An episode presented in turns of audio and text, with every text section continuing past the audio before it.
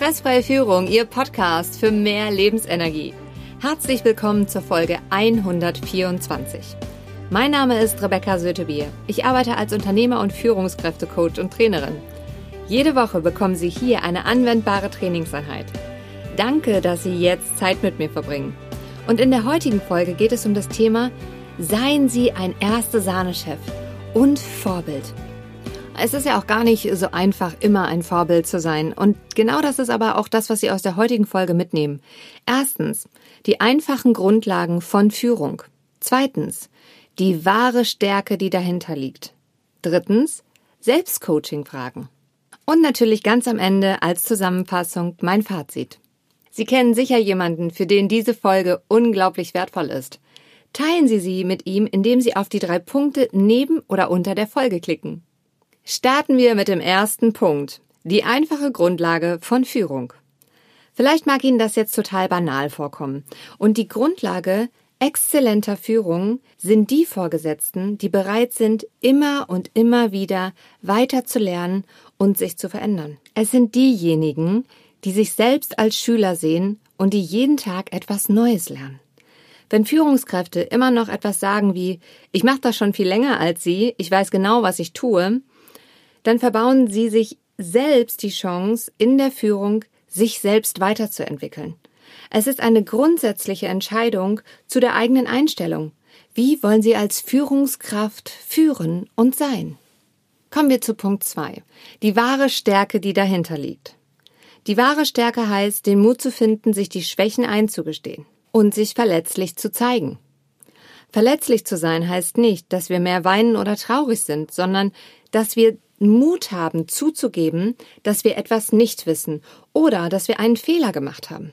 Es bedeutet, offen zu sein, andere um ihren Blickwinkel zu fragen und sich selbst auch dafür zu öffnen. Diese Gesten zeigen uns als verletzlich, weil wir uns der Kritik aussetzen, vielleicht auch den Erniedrigungen, weil man dem anderen Angriffsfläche bietet.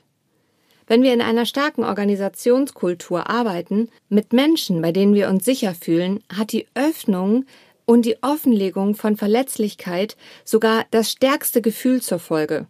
Wir fühlen die Liebe und die Unterstützung der Menschen, die um uns herum sind, dass sie an uns glauben und dass sie daran glauben, dass sie das schaffen und meistern, was sie jetzt gerade meistern sollen. Sie lernen, sie werden besser, sie wachsen über sich hinaus und lernen weiter, um jeden Tag ein bisschen besser zu sein. Schon das Eingeständnis bringt andere dazu, sich zu öffnen, und das steigert die Chance auf Erfolg in der gesamten Organisation. Kommen wir zu Punkt 3. Welche Selbstcoaching-Fragen können Sie sich jetzt stellen? Also, die erste ist, in welchen Gesprächen können Sie sich mutiger zeigen? Nehmen Sie sich Zettel und einen Stift und schreiben Sie das auf. Die zweite ist, gibt es eine Situation aus der letzten Woche, wo Sie rückblickend sagen, da ist noch etwas, das ich nochmal ansprechen will und tue. Seien Sie mutig, tun Sie es. Alternativ bereiten Sie es vor, dass Sie beim nächsten Mal besser die Dinge ansprechen können, die Ihnen wichtig sind. Es gibt immer wieder neue Situationen, wo wir das üben können, trainieren können. Wichtig ist einfach, eine gute Vorbereitung zu haben. Lassen Sie mich ein Fazit ziehen.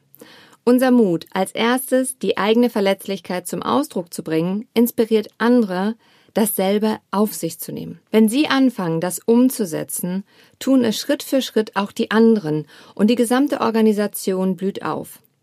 Die Ironie liegt darin, dass die Menschen denken, dass Fehler zu verbergen, zu lügen oder Probleme zu verheimlichen, sie stärker erscheinen lässt und unterschätzen dabei, dass es in Wirklichkeit die gesamte Unternehmenskultur untergräbt. Erst der Mut, ehrlich zu sein, sich verletzlich zu zeigen und dazu zu stehen, schafft eine wirkliche Veränderung in der Organisation und das macht alle Teams stärker und erfolgreicher. Wissen mit anderen zu teilen schafft Verbindung. Mit wem teilen Sie Ihre Erkenntnisse, die Sie heute aus dieser Folge gewonnen haben? In der nächsten Folge geht es um das Thema ständig erreichbar und die E-Mails nehmen kein Ende. Was ist der Trick, um aus der Falle herauszukommen? Bleiben Sie am Ball, Ihre Rebecca Sötebier.